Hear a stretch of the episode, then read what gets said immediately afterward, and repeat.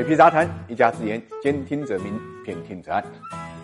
十年磨一剑，西部再开发。最近呢，中共中央发表了关于新时期推进西部大开发、形成新格局的指导意见。那么，这是继二零一零年深入实施西部大开发战略相关意见发布十年之后，西部开发再一次迎来了重磅政策。在这份长达一万多字的意见中间啊，中央二十次提到了生态，十六次呢提到了保护，十二次呢提到了环境。可以说，以大保护。大开放、高质量发展为关键词的西部地区新一轮的规划呢，就此拉开了帷幕。我们知道西部开发呢也不是新政策啊，这个概念提出呢到今天至少有二十年了啊。它主要呢覆盖了西部十二个省，总面积呢高达六百八十五平方公里，占全国总面积的百分之七十。那么之所以会有这个政策，是因为西部地区虽然幅员辽阔、资源丰富，但是无论人口总量还是经济总量，在全国占比都很低。那么数据呢上来看呢，这个西部地区的人口只占全国的百分之二十七点二，GDP 总和呢只有全国的百分之二十。在这样的背景下，形成西部大开发的战略，但问题是呢，过去二十年西部的发展主要依靠是中央的投入和号召，那么导致西部的内生动力呢不是很足。这一次意见就强调，其他地区对西部地区的帮扶支持，这个支持西部地区呢对接京津冀、长三角、粤港澳大湾区等重大战略。那么对于发展的资金问题呢，不再是单一的依靠财政拨款，而是要提高西部地区直接融资的比例，支持符合条件的企业呢在境内外发行上市融资、再融资，通过发行公司信用债、资产证券化来融资。西部贫困地区的企业首次公开发行上市、新三板挂牌、发行。债券并购重组适用绿色通道政策这一条呢，可能会让西部地区呢吸引更多的资金。当然了，西部幅员辽阔，肯定不是所有的城市全部都能够高质量发展的。那么哪些地方、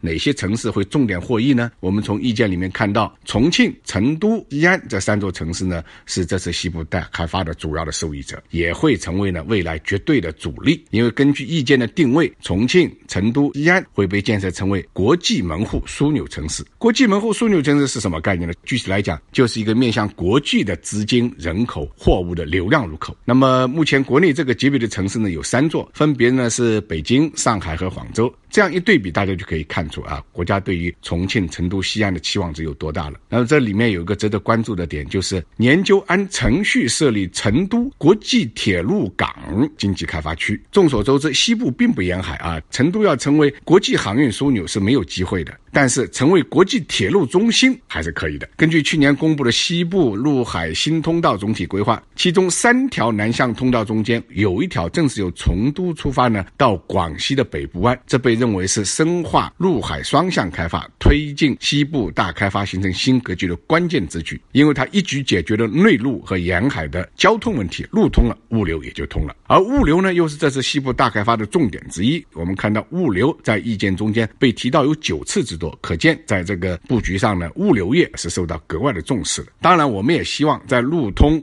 物流通政策通之后呢，西部地区能够从大后方变身成为对外开放的前沿，一众的内陆省份呢能够纷纷的成为开放的枢纽。